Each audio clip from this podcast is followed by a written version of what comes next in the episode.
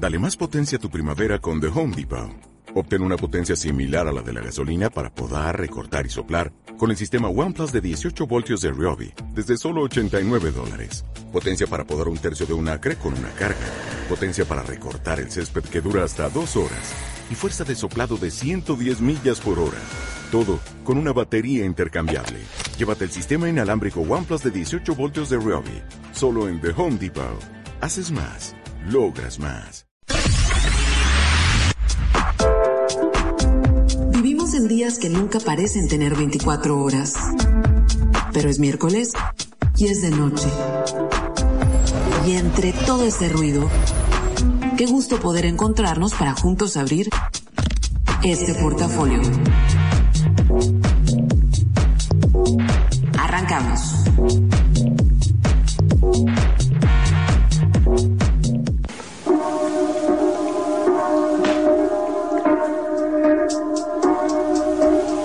Ya llegó el miércoles, chicos. Sí. Es miércoles, es marzo, es día 10 y este es el portafolio número 226, y aunque ustedes no lo crean, el 51 en tiempos de COVID. Eso quiere decir que estamos a una semana, solo a una semana desde que yo estoy haciendo este programa desde mi casa. Mi nombre es Karina Villalobos y sean todos ustedes bienvenidos. Los voy a acompañar desde ahorita hasta pasaditas las 11 de la noche en algún tema nuevo, que es lo que nos encanta, en un playlist inesperado, que también es algo que nos fascina hacer en este programa. Y ya están todas las partes listas armando los controles. Israel en Baja California Sur listo para poner los avances en Twitter en arroba strita 9 Rosario, aquí en la ciudad, haciéndose cargo de lo que será el podcast. Y yo, pues desde mi casa, en algún punto también de la ciudad, acompañado de gatos y en este momento también por una soda light. Entonces, hoy que es el día 69 de este año 2021, en el que la esperanza tiene forma de de vacuna y una vacuna extraña que quién sabe cuándo nos va a tocar. Primero que nada, les mando un gran, gran abrazo a todas las personas mayores de 60 que ya se han podido vacunar. Me imagino que tanto ellos como sus hijos están un poco más aliviados. Eh, a nosotros pues, a nosotros quién sabe cuándo nos toque, pero muchachos, es muy muy importante que la gente siga cuidándose aún después de estar vacunada. Estaba leyendo los informes acerca de que si estás vacunado, eh, bajan las posibilidades, te puedes enfermar, o sea, eso es, es real, bajan las posibilidades de que se vuelva grave hasta 96%. Esto quiere decir, te enfermas y se vuelve una gripa cualquiera o como este, este COVID muy muy ligero, pero el problema es que si tú te enfermas, aunque tú no te vayas a, pues que tú, no vayas a caer en el hospital ni te pongas grave, el problema es que si puedes contagiar a alguien que no esté vacunado y ahí es donde puede ser un desbarajuste. Entonces, sí, las vacunas recuerden, porque hay mucha gente que, ya saben, teóricos de la conspiración, ¿no? Ya hablamos de vacunas, eh, que dicen, no, no voy a vacunar porque eso no voy a evitar que me enferme. Muchachos, las vacunas que nos han puesto a lo largo de la vida no ha sido para que no nos enfermemos han sido para evitar que esa enfermedad nos mate o nos deje con secuelas súper terribles. Entonces, pues bueno, eh, síganse cuidando mucho y de verdad que alivio a los, a los mayores de 60 que ya tienen alguna dosis. Pero bueno, vamos ahora con esto de que que es este día? Pues es día de cumpleaños de personas eh, bastante llamativas. Fíjense, tengo en la lista que cumpleaños Lupita D'Alessio, eh, Osama Bin Laden, que viene muy al cuento de nuestro programa del día de hoy. Eh, también cumpleaños Sharon Stone, que Híjole, yo adoro a Sharon Stone. Me fascina escucharla en entrevistas, me fascina ella, cómo se viste, lo que hace. Y si no han visto Ratchet, véanla, se ve, es locamente espectacular en esa serie. También es cumpleaños de Nene Cherry, una cantante que en los 2000 les hizo mucho ruido. Timbaland, el productor, y también es cumpleaños del guapísimo John Hamm, que personificó por varios años a Don Draper en, en esta serie de publicistas. Y ahora, yo no sé si han visto, Don Draper es súper, súper guapo, pero no es tan guapo como en la serie. Es como eh, ese look de los 50 es el look que le va. Entonces, cuando uno lo ve en Levi's y camisas así como de cuadritos, como que no tiene todo, todo el encanto que tiene como Don Draper. ¿Qué cosas pasaron o qué cosas se conmemoran hoy? Pues bueno, muy importante para los gamers. Hoy es el Día Internacional de Super Mario, así que le mando un saludo enorme a mi sobrino Marco Adrián, que es como es un niño que es pequeño, o sea, no tiene los 10 años, sin embargo, es súper, súper fan de Mario tiene muchas cosas de Mario, ama los bigotes y, y, no sé, tiene un corazón ahí retro con respecto a Mario. Y también en un día como hoy, fíjense aquí, no, no, voy a no voy a decir cosas populares en los siguientes dos minutos. Y es que hoy caí en cuenta, estaba checando como qué cosas pasaron un 10 de marzo, ¿no? Resulta que Pedro Infante se casó con Irma Dorantes en 1953. Ahora, ¿qué tiene extraordinario eso? Pues no, no tiene nada extraordinario porque la gente se casa y se descasa, ¿no? Pero el punto es que Irma Dorantes en ese año tenía 21 años se tuvo que esperar el Pedro y se tuvo que esperar Irma a tener la mayoría de edad legal para casarse, los 21 en aquel entonces, pero resulta que Pedro Infante en ese tiempo, o sea, Pedro Infante era novio de Irma Dorantes desde que ella tenía 14 años y me puse a hacer cuentas y resulta que Pedro Infante empezó así como pues galán sinaloense él empezó su vida romántica muy pronto fue papá a los a los 18 años con una chica más o menos de su edad pero de en adelante él empezó a crecer, crecer, crecer y sus novias seguían siendo bien jóvenes. Y cuando él empieza a andar con Irma Dorantes, que entonces tenía 14 años, Pedro tenía 30. O sea, eso no, eso no, no, no, no pasa la prueba de la decencia y la buena moral.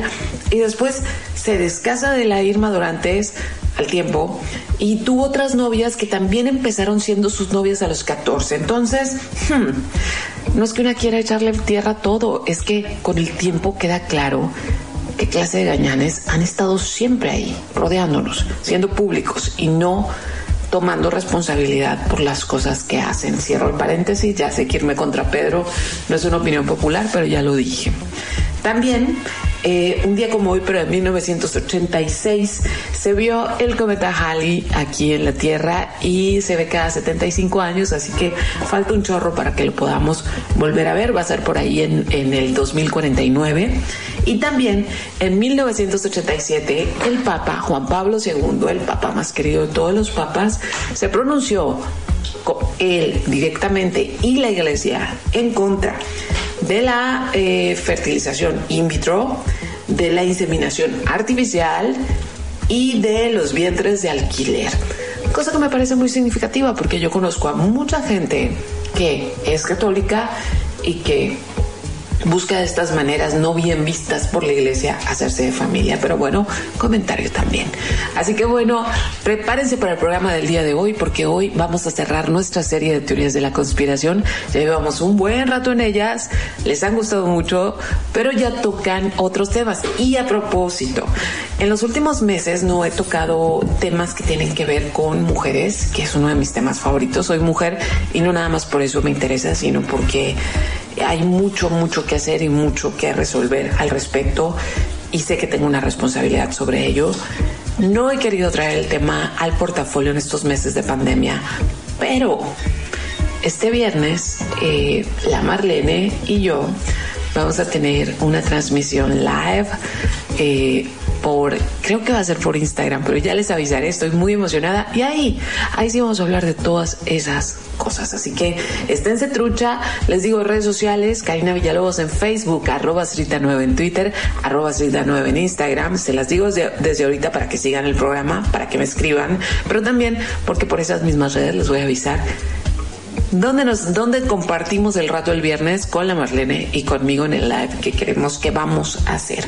Entonces, para empezar a poner el mood del programa del día de hoy, vamos a empezar con algo que es bastante viejito y creo que una voz que nunca hemos escuchado en este programa, pero es el señor Mr. Barry White y esto que se llama September When I First Met You. Estás escuchando el portafolio en los 40.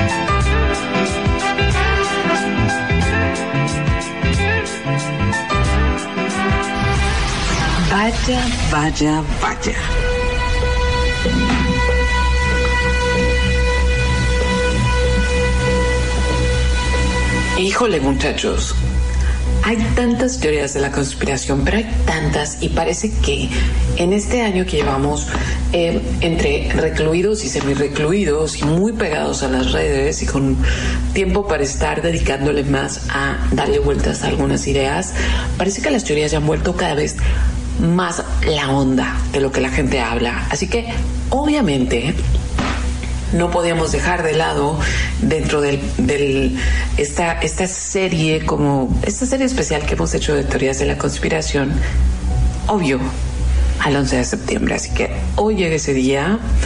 Eh, prepárense escríbanos ustedes qué piensan, porque creo que es de las teorías más complicadas, o sea, complicadas en el hecho de que hay muertos, obvio, muchos afectados, eh, muertos desde el momento en que pasaron los accidentes, pero también muchísima gente con muchas secuelas de salud a causa de esto. Entonces no es un tema, no es como hablar de la Matrix, ¿no? O no es como hablar de, ¿qué otra cosa? No es como hablar de Britney que afecta solo a una persona, es, es hablar de algo que incluso rompió la estructura histórica de, los, de, de, de lo que llevamos del siglo, ¿no? Entonces, miren, hicimos un buen bonche de, de programas de teorías de la conspiración. Fíjense, Llevábamos así perdidos en el espacio. El año pasado hicimos el de los terraplanistas y unas semanas previas a que empezáramos ya formalmente la serie de, teorías hicimos el de Britney Spears.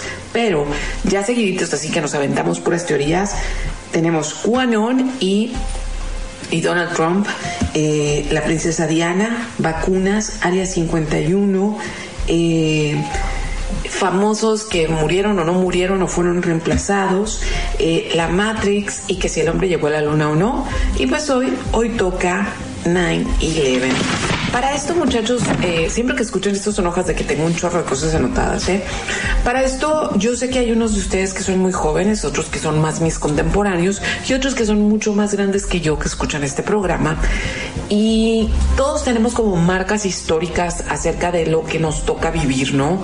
Por ejemplo, en mi caso, cuando yo era niña, una de las primeras marcas históricas que tengo, pues es justamente el accidente del Challenger, cuando este, esta misión al espacio pues falló y en los primeros segundos se desintegró el aire. Otra de las como de las marcas históricas que yo tengo es obviamente el Ejército Zapatista de Liberación Nacional y todo el año 94 en en pues, y lo, lo que pasó, las implicaciones. Hay un programa sobre el 94 pero ah, mm, posiblemente para los más jóvenes están como, como primer marca, por ejemplo, todavía los que nacieron en los noventas, a finales de los ochentas y principios de los noventas, su primer marca histórica posiblemente fue el 11 de septiembre. Para los que ya nacieron justamente en los 2000, posiblemente su primer marca histórica va a ser eh, o viene siendo, viene siendo eh, la crisis del 2008, 2009, 2010. Y para los que nacieron en los 2010 o finales de, los primeros 2000, seguramente su primer marca histórica va a ser esta pandemia.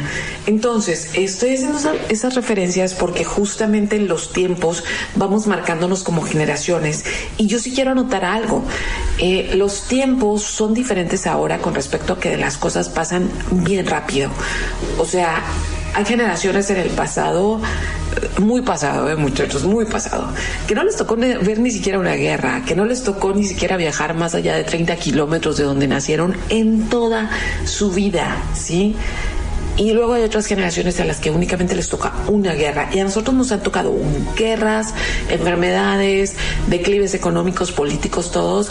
Y, y la información es súper rápida, ¿no? Pero bueno, entonces, teniendo eso como contexto, para los que son muy jóvenes, adelanto un poco para que luego no vayan a sentir que estoy hablando quién sabe qué. Pero el 11 de septiembre del 2001, eh, todos de alguna u otra manera fuimos testigos de que dos aviones se estrellaron contra las Torres Gemelas en en Nueva York. Y digo fuimos testigos porque fue lo que vimos en la tele, porque los otros dos sucesos, el avión que se estrelló en el Pentágono y el avión que cayó en un campo en Washington también, pues esos no los vimos y también, aunque parece muy reciente, este año se van a cumplir ya los 20 años de los ataques de las Torres Gemelas y también hay algo. No teníamos teléfonos con celulares en aquel tiempo, incluso no teníamos teléfonos inteligentes. En el año 2001, justamente Canon, que es la marca de cámaras que más me gusta, acaba de sacar una primera DSLR digital y era de un megapíxel. O sea, era, eran unas fotos súper chiquitas, etcétera, etcétera. Y me acuerdo que costaba casi dos mil dólares, ¿no? Pero era, wow, la primera. Y fíjense que esa, eh, malamente a esa cámara eh, ganó como fama por cosas tristes, ¿no? Y es que un fotógrafo, un fotógrafo, fotoperiodista que estaba en el lugar de los hechos, que pues cuando vio todo el escándalo de lo que estaba pasando en las torres, se fue hacia allá y le tocó cuando cayeron. Entonces, él no sobrevivió, pero la cámara sí y sus fotos también. Entonces, eh, ese 11 de septiembre yo lo recuerdo perfecto porque iba bajando, eh, vivía con mis papás y yo iba bajando para irme a trabajar y mi papá siempre tenía en la mañana pues, el periódico, el café y estaba la tele prendida con noticias y alcancé a ver eh, que estaban repitiendo la imagen del primer avión. Entonces sí era como muy fuera de contexto, como como, ay, qué raro, o sea, uy, qué fue accidente. O sea, me acuerdo que comenté algo así, porque era como muy de película y en eso ya me fui a, a trabajar y en el camino pues no había noticias en vivo, estaban diferidas las de la Ciudad de México, las noticias local, locales estaban hablando cosas locales. Entonces cuando yo llegué a, a donde trabajaba en aquel entonces, una universidad, eh, yo llegué a mi oficina y las chicas que me asistían y el departamento de diseño y todo, no había nadie en el edificio, nadie, nadie, nadie. Entonces dije, ah, qué raro, ¿no? y me fui como había un silencio que yo nunca había escuchado en el campus y me fui o sea me fui me fui como buscando a dónde había sonido y me di cuenta que la gente estaba concentrada en la cafetería ahí voy a la cafetería entro estaba toda la cafetería toda toda toda que es grande bastante grande estaba llena, gente en el piso, gente en los sillones, gente en todos lados, gente en las paredes y había un silencio sepulcral y tenían las televisiones prendidas con las noticias en vivo de lo que estaba pasando en Nueva York. Entonces me cayó el 20, o sea, en lo que yo viajé de mi casa a mi trabajo, tocó el segundo avión y entonces quedó claro que algo muy grave estaba pasando y durante el transcurso del día fuimos como entendiendo, tratando de entender un poquito qué estaba pasando. Obviamente era una era una declaración de guerra, o sea, era, era como muy obvio que estábamos viendo una declaración de guerra. Y yo sé que ahorita nos hemos acostumbrado como a las peores cosas, a las peores cosas y a las peores ideas, pero el 11 de septiembre, todo ese día, a todos nos parecía inaudito y perverso, sumamente perverso y, sumamente terrible y aterrador. El hecho de que se usaran aviones comerciales con civiles adentro y que esos aviones fueran utilizados como arma en contra de algo, era algo, era algo muy cercano, cualquiera de nosotros podía estar en un avión comercial.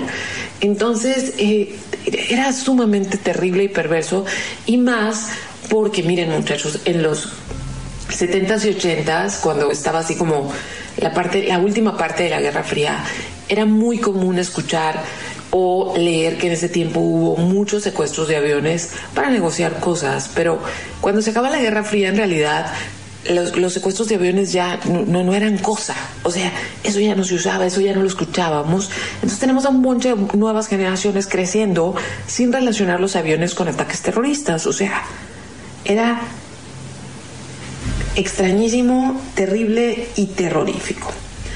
Con el tiempo, el informe oficial, con el tiempo que hablar del tiempo es extrañísimo porque pasó las primeras semanas que todos los aviones, o sea, en ese momento todos los aviones se tuvieron que devolver a los aeropuertos, no hubo vuelos, eh, había un había una incertidumbre colectiva en esos primeros días de qué pasaba, iba a haber más ataques, iba a haber una guerra, esto iba a escalar una guerra mundial.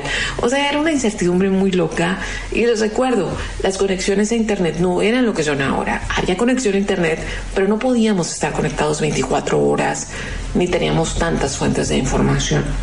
Entonces, eh, conforme fueron pasando los días, las noticias oficiales empezaron a fluir y era que 19 terroristas de la organización islámica Al Qaeda secuestraron cuatro aviones, tres de ellos lograron sus objetivos, que fueron Torre 1, eh, las Torres Gemelas, y el tercero en el, en el, en el, en el Pentágono, en Washington, y el cuarto que se estrelló en unos campos, porque, porque se supone eh, los bueno, la gente que iba, los 40, las 40 personas que iban en el avión, se dieron cuenta y terminaron atacando a los secuestradores y esto se estrella y no llega, no saben a dónde iba este avión.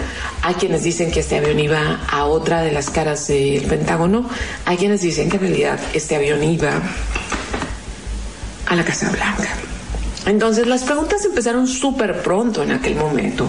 La primera pregunta más que nada, o sea, la más grande era, y que se la hacían los gringos, era ¿quién nos odia tanto para hacernos esto?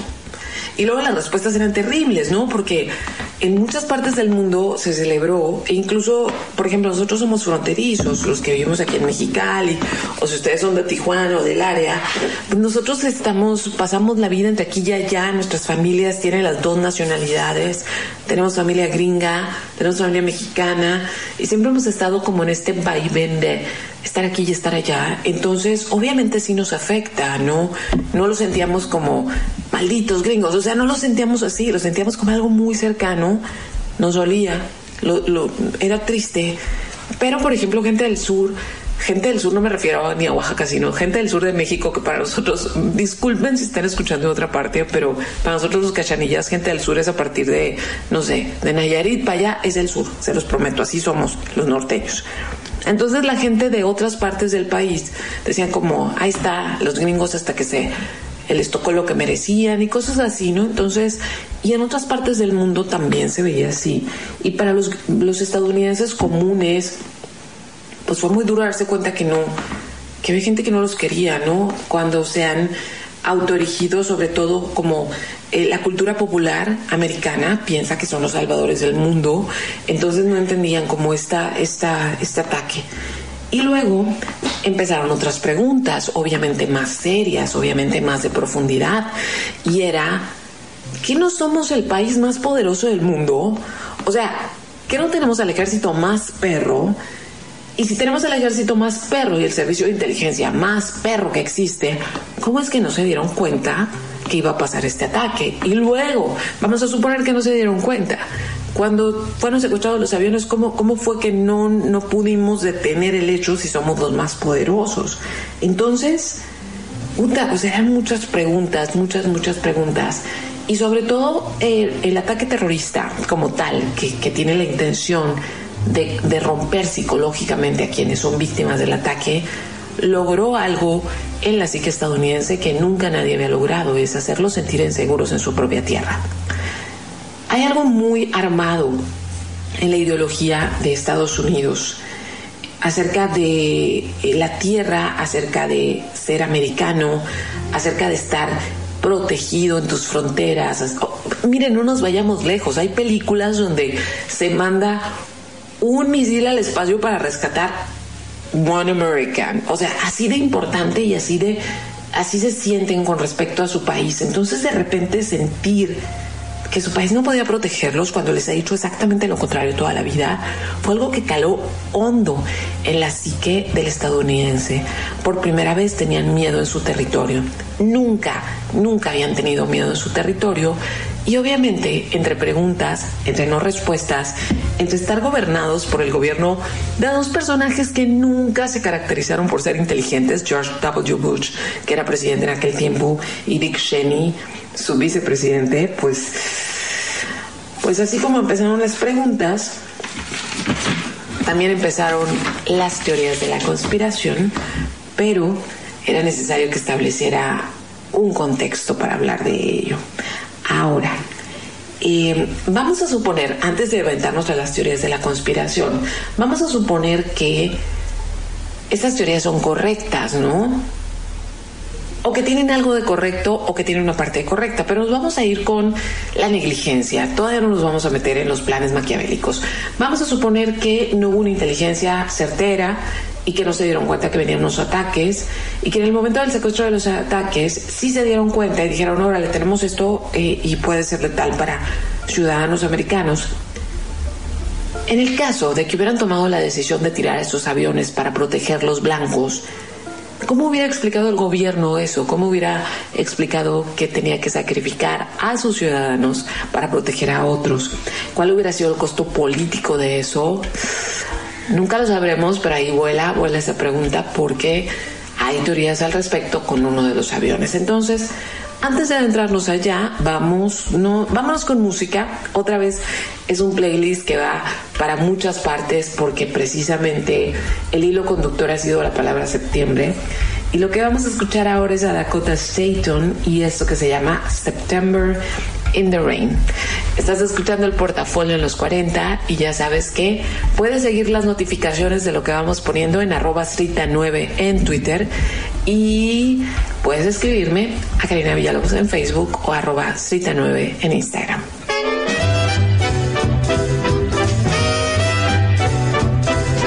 The leaves of brown came tumbling down, remember, in September. In the rain. The sun went out just like a dying ember that September in the rain. To every word of love I heard you whisper. The raindrops seem to play a sweet refrain. Though spring is here, to me it's still September that September in the rain. The of brown came tumbling down, remember, in September in the rain. The sun went out just like a dying ember that September in the rain. To every word of love heard you whisper. The raindrops seem to play a sweet refrain. Though spring is here to me, it's still September. That September in the rain.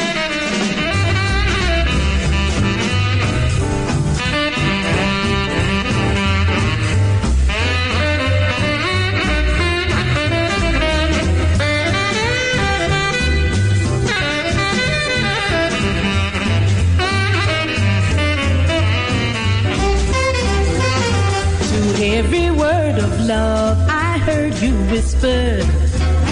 The raindrops seem to play a sweet refrain. Though spring is here to me, it's still September. That September. That September in the rain.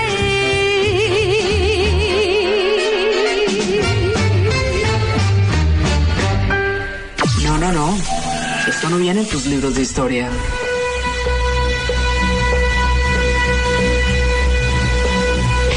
Ya de regreso, ya saben, la música que hemos estado usando para las teorías de la conspiración. Eso quiere decir que la próxima semana cambiaremos de música, obviamente, porque hemos estado muy movidos.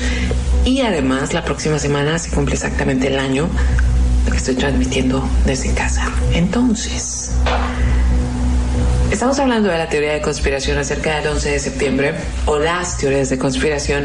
En el segmento pasado más que nada me dediqué a contarles un poquito del contexto histórico, eh, de cómo eran los días en aquel tiempo, para los que o no recuerdan o eran muy jóvenes o cosas así, para luego ya darnos, irnos hacia el hecho de dónde van las teorías. Miren muchachos, siempre que hay sucesos muy muy grandes, obviamente queremos explicaciones, ¿no? Como el caso de este en el que estamos sumidos ahorita, eh, una pandemia, una enfermedad nueva, y queremos explicaciones. Y si esas explicaciones no terminan de cuadrarnos o no terminan de ser convincentes, pues obviamente buscamos por otros lados. Eh, lo mismo con el hombre en la luna, lo mismo con los ovnis, o sea, con tantas cosas. Entonces, como este suceso prácticamente cambió la historia de los últimos años, cambió nuestra manera de viajar. O sea, yo les prometo que antes del 11 de septiembre viajar en avión no era tan miserable, de verdad. De verdad. Y me imagino que ahorita yo no me subí a un avión desde que empezó la pandemia, pero me imagino que todavía es más miserable ahorita subirte un avión. Pero antes del 11 de septiembre viajar tenía su encanto. Uno se arreglaba para subirse al avión, para llegar a un nuevo destino. Digo, no, no, no quiero decir que todos, ¿no? Gente cuachalota siempre habido. Pero uno se arreglaba, eh, ropa cómoda pero arreglada. Era un suceso, ¿no? Y ya después del 11 de septiembre, con eso de que prácticamente te embichaban en, en las revisiones, pues cada vez nos fuimos haciendo más, este, más permisivos con la ropa de viaje porque de todas maneras uno perdía el glamour en, en las salas y en los inter de aduanas, ¿no? Pero bueno, el 11 de septiembre fue un suceso como tan grande y tan demoledor y tan traumático que obviamente las teorías de conspiración empezaron a volar para todos lados porque la, la, explicación oficial no satisfacía a las mentes curiosas, pero tampoco satisfacía a los americanos que decían, uy, es que no, no, no tiene lógica lo que tu gobierno me estás diciendo.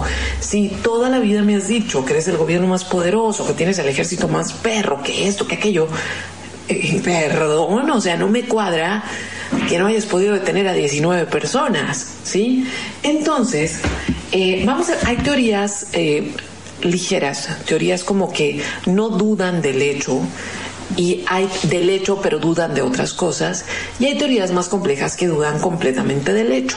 Entonces vamos a empezar por una mild, por una ligerita.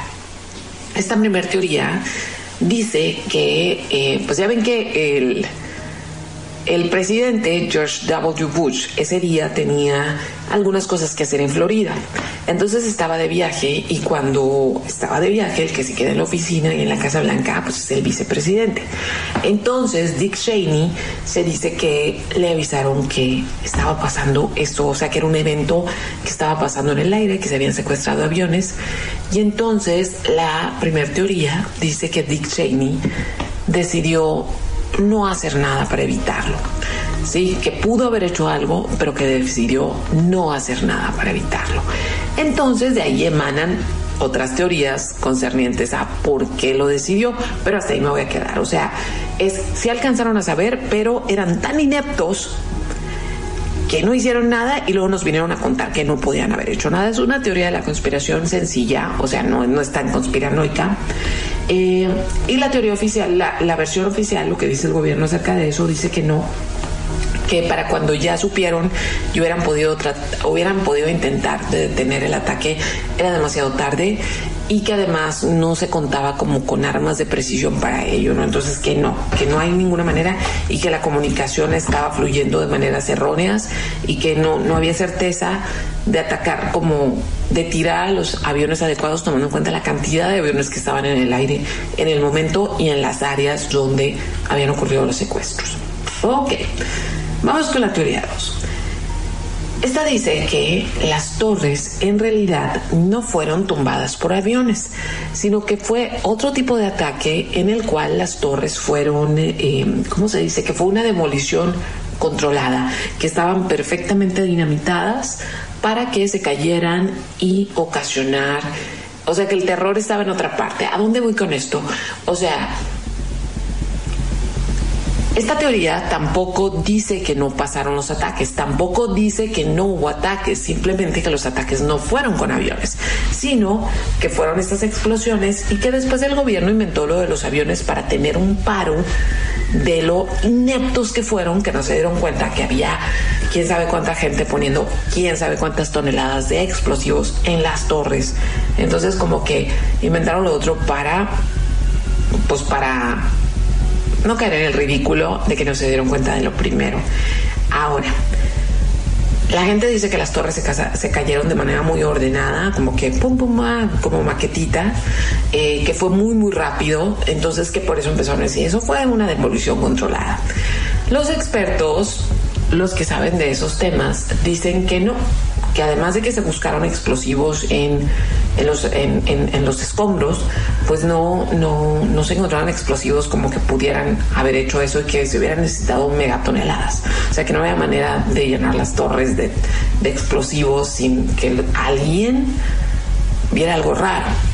Y además dicen que las explosiones, las demoliciones controladas, eh, son desde abajo son, o sea, empieza a caer la parte de abajo y luego empiezan a caer los pisos de arriba por consecuencia. Y si ustedes recuerdan o si revisan las imágenes, las torres el 11 de septiembre empezaron primero a caer desde arriba, se empezaron a desmoronar desde arriba. En cuanto a como versiones oficiales acerca de la estructura y la caída, porque también muchos de los conspiranoicos o conspiracionistas eh, decían que no se miraron incendios muy muy grandes, pero es como una cuestión de perspectiva, ¿no? Ese, esos edificios eran muy, muy grandes. Entonces, pues las, las llamas no, no salían hacia afuera, sino que se quedaron hacia adentro. Incluso cuando ustedes miran testimonios de gente que estuvo trabajando en el área, los bomberos y eso, se les derretían las, las botas que están hechas para incendios de la cantidad y lo alto que era la temperatura que estaba ahí en el área, ¿no? Entonces, eh, lo que dicen los expertos es que cuando los aviones entraron, número uno, eran aviones que apenas habían despegado, entonces que traían tanques y tanques y tanques de combustible que este combustible en el momento de hacer el choque pues se, derramó, o sea, se derramó en los pisos por el boquete que se hizo, por las escaleras, por donde estaban los los este, elevadores empezó a derramarse y empezó a incendiarse y que justamente eso en la parte central del edificio había una estru- unas estructuras de acero que sostenían completamente todo el edificio y co- conforme empezaron a pasar las horas, pues estas se empezaron a, a fundir. Se empezaron a fundir por las temperaturas y llegó un momento donde, ¡pum! O sea, hagan de cuenta, la columna vertebral de los edificios se derritió y todo se empezó a caer. Entonces, eh, los expertos en, en- en este tipo de en análisis de materiales dicen que no tiene sustento esto de la demolición controlada. Ahora, también las teorías de la conspiración empezaron a empezaron a, aventarse o a salir o a surgir con respecto a los otros dos vuelos. Número uno, no hay un solo video, ni un solo video de cuando el avión 77 choca contra el Pentágono. Hay nada más varias tomas de una cámara de vigilancia a lo lejos donde se ve un, pues, un elemento en el aire y luego ya se ve la explosión. Este, aparte, pues nadie estaba, no era Nueva York, nadie estaba tomando videos ni nada, ¿no? O sea, Washington. Entonces, no hay videos. Y luego decían, y el otro, o sea, el otro que a nosotros se nos hace que ese sí lo tiraron las fuerzas aéreas, ¿no? Entonces, el del Pentágono, es cierto que no tenemos videos, así hay testimonios, sí hay testimonios de, de personas que estuvieron en el área, hay testimonios de sobrevivientes, se rescató la caja negra, eh, se identificaron a todas las personas que iban en ese avión. Obviamente no, no, no murieron o este ataque no fue el centro como neurálgico del ataque terrorista, o sea, era el Pentágono, y no, no se sintió tan la fragilidad tan grande como se sintió en, en, en Nueva York. Tal vez si el segundo avión hubiera llegado a término como se supone planearon los terroristas, más, más, más, este, más sustento tendría lo, lo de los ataques. Sin embargo, como no fue así, pues las teorías de conspiración volaron para todos lados. En cuanto al 93, que es el vuelo de United que se estrelló contra, contra un campo, ese fue el único que, de acuerdo a los conspiracionistas, sí pudieron tirar las fuerzas aéreas, pero que esto dice la teoría de la conspiración, que las misma, la misma milicia y el gobierno estadounidense inventó todo este cuento de que fueron los, los, los viajeros que se dieron cuenta del asunto y que se les fueron encima a los, a los, a los secuestradores y que tiraron el avión. O sea, dicen, les dieron el sentido heroico porque en realidad quien los mató fue el gobierno. La versión oficial dice que hay una caja negra, que hay archivos y que en esa caja negra se pasa todo esto que nos contaron acerca de que los, los viajeros se dieron cuenta y decidieron tomar cartas en el asunto. Entonces, todavía siguen más teorías y más razones de las teorías porque esa es la parte importante que nos falta. Vamos con música y esto Siguiendo en el tono de septiembre, esto es algo de los 60 es Carol King y la canción se llama It Might As Well Rain Until September. Estás escuchando el portafolio, te repito mis redes para que me escribas y me cuentes qué estabas haciendo el 11 de septiembre y qué crees de las teorías de la conspiración. Arroba cita 9 en Twitter y en Instagram y Karina Villalobos en Facebook. What should I write?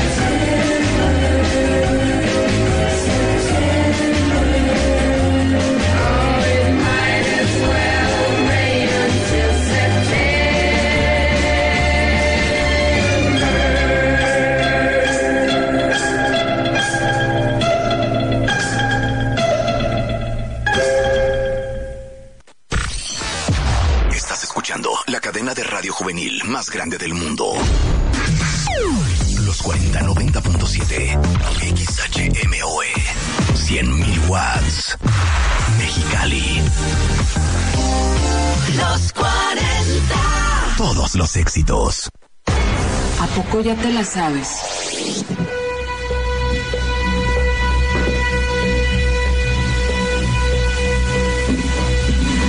Y pues ya ahorita, con esto de la teoría conspirativa del 11 de septiembre, estuvimos diciendo que sí, sí pasó, que si alguien lo hizo, que si no sabían, que sí, sí sabían, porque hay mucho y hay para todo. Pero lo más importante y lo de fondo es, en el caso de que el 11 de septiembre haya sido una conspiración, ¿A quién beneficiaba esto? ¿Sí? ¿Para qué se hizo? ¿Cuál era el fondo del, del asunto de quebrantar la moral norteamericana y todo esto? Hacia allá vamos. Eh, hay una parte como muy, muy... Hay una parte como muy, muy de acuerdo a la lógica de, de las maneras en que se ha portado Estados Unidos a lo largo del tiempo. Y es que eh, una de las principales razones para que o una de las cosas para lo que sirvió el ataque o que dio pie el ataque es para que Estados Unidos y Reino Unido empezaran guerras, ¿sí? Eh, de acuerdo a los que conocen más de la economía armamentista y de guerra, dicen que ya necesitaba Estados Unidos empezar a mover dinero de guerra porque no se había movido de la manera que lo estaban esperando. Entonces, eso el 11 de septiembre responde a esa necesidad, pero aquí hay dos vertientes. Una es que de inicio ellos planearon todo, órale, vamos a matar a un bonche de gringos, no nos importa que sean nuestros, vamos a hacer que la gente se, siente, se siente indignada y vamos a encontrar culpables y luego les vamos a cobrar a ellos lo que nosotros hicimos. Esa es una parte, como una vertiente de la teoría. Y otra vertiente de la teoría dice, no, no, no, el gobierno no lo hizo, o sea, no lo planeó, pero supo a tiempo y no lo detuvo porque de esa manera podía empezar a echar a andar la economía de guerra. Entonces, en ninguno de los dos casos eh, queda bien parado el gobierno estadounidense, en ninguno de los dos. Entonces, eh, ¿cuáles son los argumentos que eh, explican que, que, esto tiene sentido o que pudiera tener sentido. Bueno, Condoleezza Rice, que en aquel tiempo era la secretaria de Estado, ella antes de, mucho antes de ser secretaria, había estado trabajando para la empresa Chevron de petróleo por 10 años, entonces obviamente tenía, tiene acciones y le beneficia como todo lo concerniente a la economía petrolera. Y la otra es que las familias de George Bush y de Cheney pues están involucradas y tienen acciones serias como propietarios de diferentes empresas petroleras en, en Texas. Y si de todo lo que ha pasado en estos años después del 11 de septiembre en Irak y en Afganistán, quienes más se han beneficiado de esas guerras han sido precisamente las industrias petroleras. Así que esa es una. Y luego hay otra teoría que dice que Israel en realidad, eh, es siempre de Israel, ¿no? Pero eh, que Israel en realidad fue el artífice de este ataque. ¿Para qué? Para que Estados Unidos actuó en contra de Saddam Hussein, enemigo principal de Israel, este, y pues tomaran venganza, no, órale, que hay un, un, un trío ahí de, de, intereses haciendo que Estados Unidos cobre una factura que en realidad es Israel. Las teorías se basan, dicen, o los teóricos de la conspiración dicen, que extrañamente eh, 4.000 judíos no fueron a trabajar en el área del World Trade Center el 11 de septiembre. Esto es que ya sabían. Eh, pero eso no es cierto, porque para empezar, bueno, esto se fue, fue, como teléfono descompuesto. Primero era que en un noticiero de Israel dijeron estamos preocupados porque en el área del World Trade Center tenemos entendido que hay 4.000 de los nuestros que pueden ser afectados. Después alguien lo, lo, ahí lo tergiversó y dijo, no, pues 4.000 no fueron para no morirse.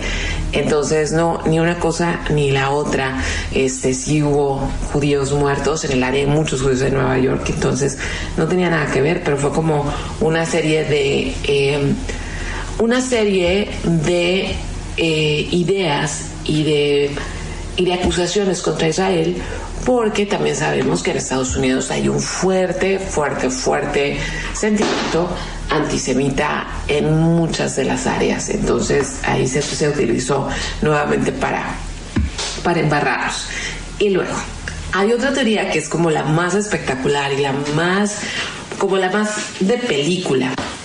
Y esta dice que no hubo aviones, que en realidad ese es un cuento, que esos muertos no existieron, que es gente a la que se le otorgó una nueva identidad como de protección del Estado y que en realidad fueron misiles estadounidenses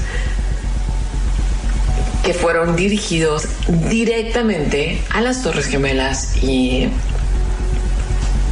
al Pentágono y que tiraron el otro, o sea, todo mal, que son puros misiles. Entonces, lo que dicen es que han analizado como cuadro por cuadro las imágenes que hay y que se alcanza a ver cómo son imágenes digitalizadas. Y entonces ellos dicen que estas imágenes se mandaron a las cadenas televisivas para hacer creer a la gente que en realidad eh, estos ataques con misiles eran ataques de aviones, que eso nunca pasó. Ahora, han pasado tantas cosas desde el 11 de septiembre, se han dicho tantas cosas, hay videos de todas las teorías de la conspiración bien profundos, con análisis súper profundos, eh, que en encuestas que se han hecho a los estadounidenses, chequen esto, cuando a los, a los estadounidenses se les ha preguntado que si hubo algo escondido por parte del gobierno en los ataques del 11 de septiembre, 36% piensan que sí, que no les contaron toda la verdad. Y luego, eh, cuando les preguntan acerca de que si fueron explosivos o fueron aviones, 16% de los estadounidenses dicen fueron explosivos y fue otro tipo de ataque y lo de los aviones era mentira. Y luego el 62% de los estadounidenses dicen que el gobierno sabía y que lo dejó pasar para poder tener, 62% de los encuestados, para poder tener razones para hacer guerra. Así que por ningún lado el 11 de septiembre queda bien parado. O sea, por, por ningún lado pasa algo positivo con el 11 de septiembre y eso es muy, muy interesante. Vámonos con música y voy a regresar a recomendarles algunas cosas de ver y de ver sobre todo acerca de estos hechos o inspirados por estos hechos para los próximos días, porque yo soy así, de repente sé que hay temas pendientes, cosas que quiero ver, pero hasta que alguien me recuerda, digo, ay, sí es cierto, esto lo puedo cachar y espero que sirva de eso. Vámonos con música ahora y a ver, déjenme ver qué toca, qué tengo aquí. Oh, oh, oh, tengo a Sammy Davis Jr., que el otro día estuve escuchando como una historia súper fatal acerca de él, de que él se enamoró de Kim Novak, una actriz guarísima, y que en aquel tiempo pues todavía estaba como eh, las leyes Jim Crow en Estados Unidos, por lo tanto no podía haber relaciones interraciales, y que a mi Sammy le dieron hasta con la cubeta y por eso quedó con, con, la, con la nariz chueca, de que eh, los mafiosos pensaban que era como súper ofensivo que una actriz rubia eh, estuviera saliendo con un negro y lo mandaban a golpear. Entonces, muy interesante ver qué día dedicó el programa a ese tipo de historias. Entonces, aquí va esto, September Song, y estás escuchando el portafolio en los 40. Ya, ya casi terminamos con la conspiración de hoy.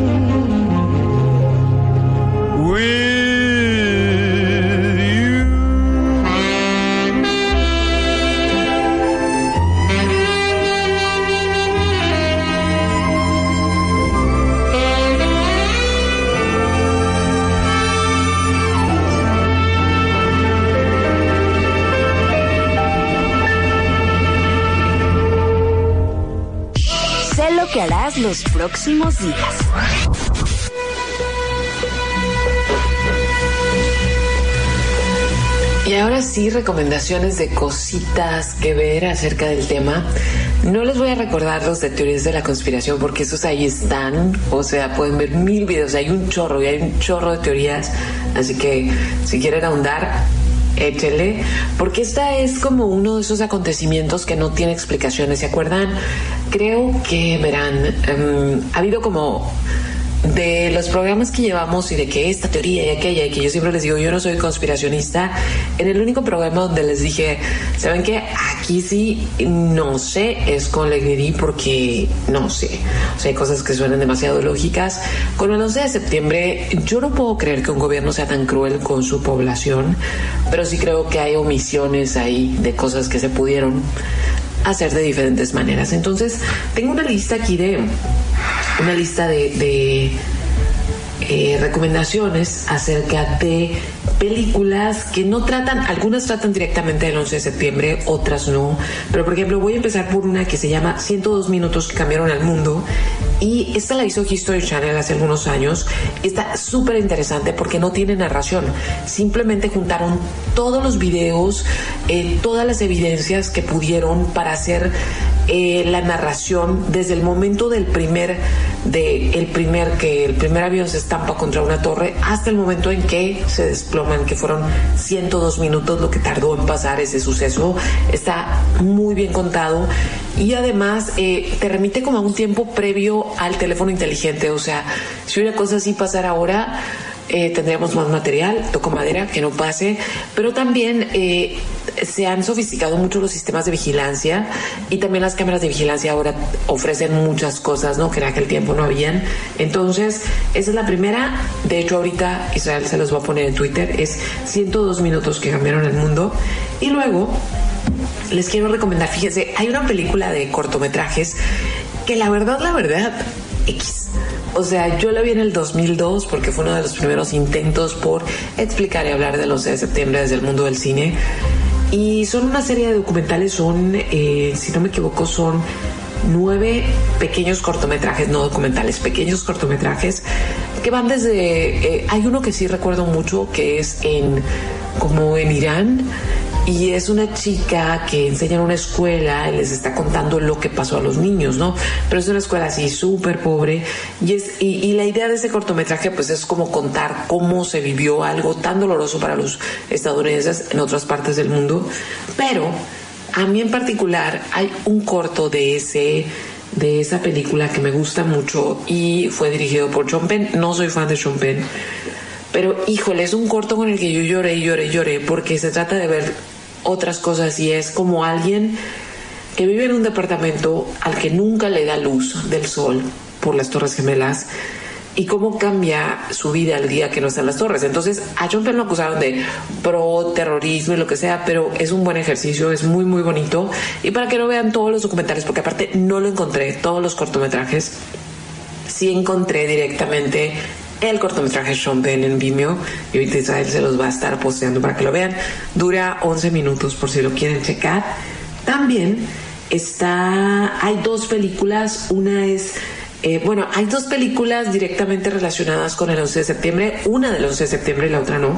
Una es el vuelo, eh, vuelo 93, esa la encuentran en Amazon Prime y está padre porque, o sea, está padre como la hicieron porque fue con puros actores desconocidos, se siente muy casual. Es como todo esto, lo que se supone es mentira para algunos este, conspiracionistas de lo que pasa en el vuelo 93 y se supone que toda esta película y todo el guion lo armaron con lo que se rescató de la caja negra y con diferentes llamadas de gente como familiares que recibieron llamadas de gente que estaba en el avión y que contaron lo que estaba pasando, ¿no?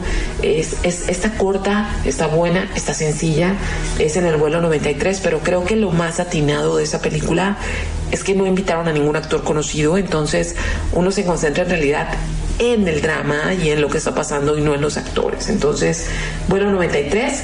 Y luego está otra que se llama Zero Dark Trinity, que esa trata de la búsqueda y muerte de Osama Bin Laden. Es una película fría, complicada, con Jessi- Jessica Stein de protagonista, muy, muy buena. Y por último, esta es como adyacente, pero es una película que como me hizo reír hace un par de años, este, poquito más de dos años, Vice, en español le pusieron el vicepresidente. No está ahorita en un servicio de streaming, pero sí la pueden rentar en Apple TV y también creo que en Google. Este es con es la historia de, George W. Bush y Dick Cheney y lo imbéciles que eran y cómo prácticamente metieron al país en un chorro de problemas. Entonces es como adyacente porque no trata del 11 de septiembre, es una de las muchas cosas que pues se comentan en esa película. Entonces ahí están recomendaciones, eh, 102 minutos que cambiaron el mundo directamente en YouTube. Eh, el cortometraje de Sean Payne de, de las, de la película de cortometrajes 9-11 que dura 11 minutos en Vimeo y que se los estamos dejando en, en, en Twitter. Y también las pelis Zero Dark Trinity, que esa creo que está, esa creo que sí está en, esta sí está en, Netflix, eh, Vuelo 93 que está en Amazon Prime y Vice que la pueden rentar. Ahora sí, vámonos con música, ya nada más regreso a despedirme de ustedes, a compartirles que me estuvieron platicando y los saludos y todo eso. Entonces, hoy toque, esta es la última canción relacionada con septiembre del playlist. Y esta es Chaka Khan, la canción es de 1978 y se llama Love Has Fall on Me. Estás escuchando el portafolio en los 40 y ya casi se acaba.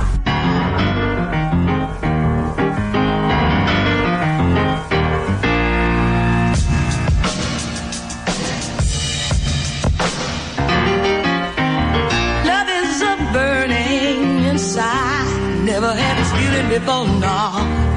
All I know is that it won't let me be myself.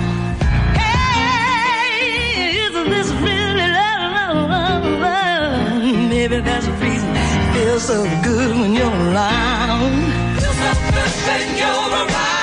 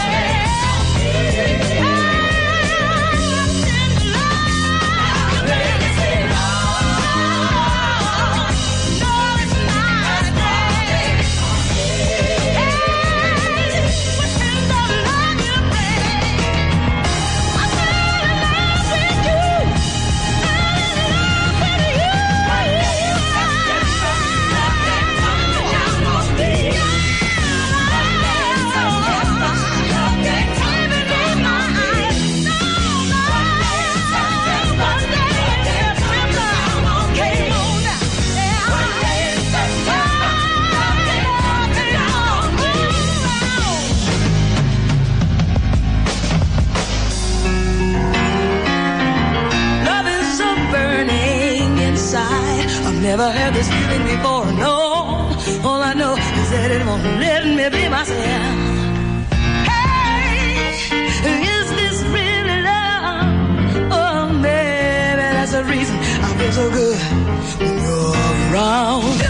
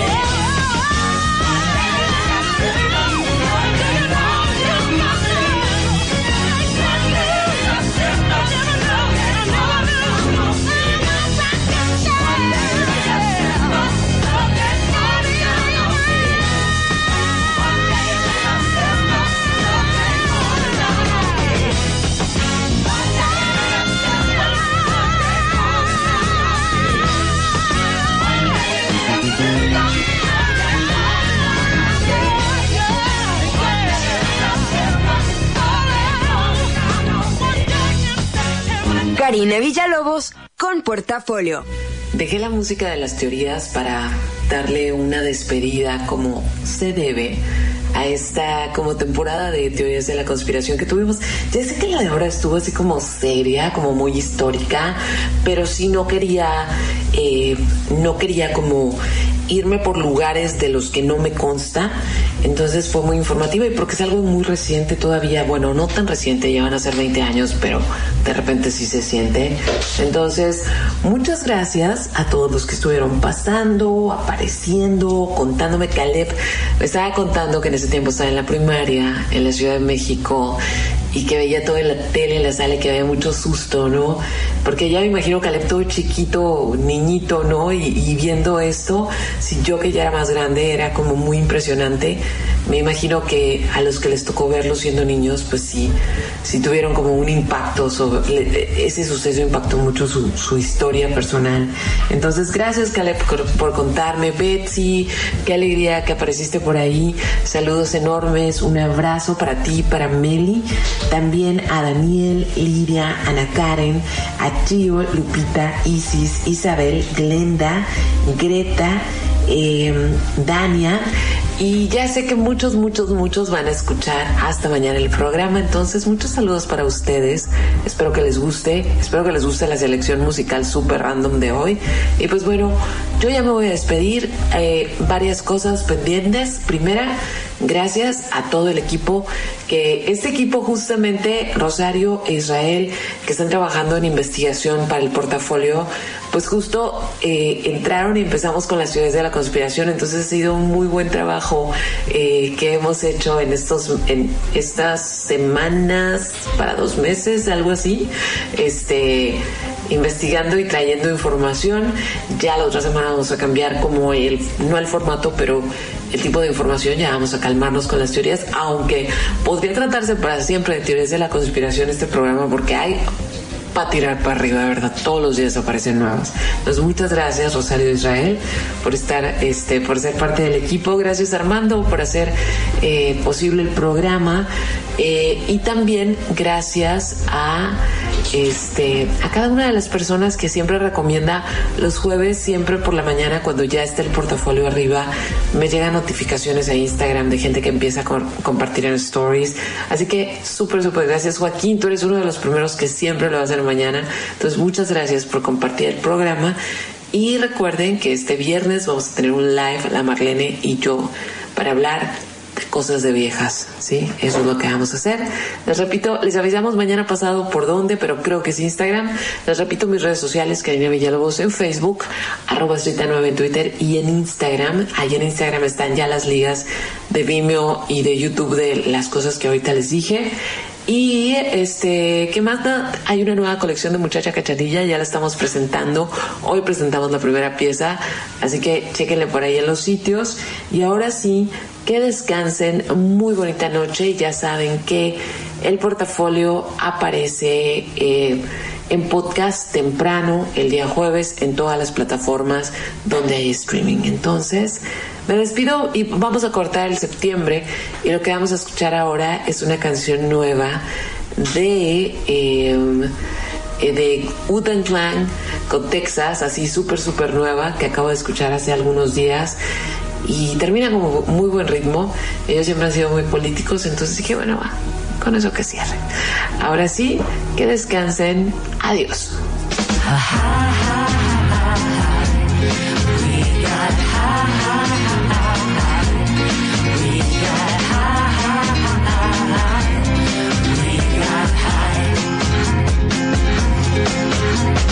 Tell me, tell me, tell me what it's all about. You've got the answers, baby, there's no doubt. You got high. You're still high. Spinning out of orbit in the pale moonlight. Your eyes are burning like a neon light. You're so high. You're still high. I'm gonna take my we home. I've gotta change your mind. Yeah, before we get old. High, high. We got high. We got high. We got high. Hanging on a reason by your fingernails. It's not the season to admit you felt you got high. You're still high. Dancing to a rhythm that you can't explain. Admit it now, I hear you sing my name. You're so high.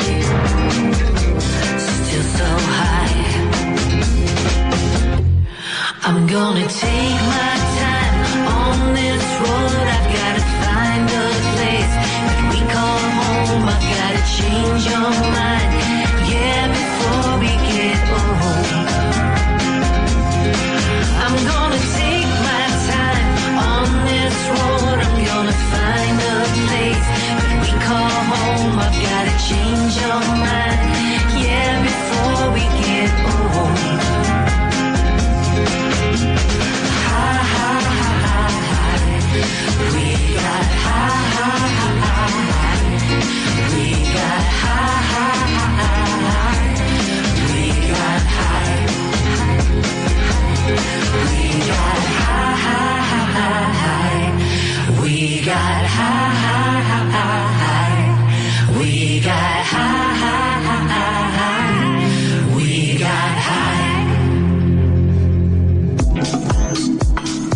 El portafolio se cierra en este momento para activarse de nuevo el próximo miércoles.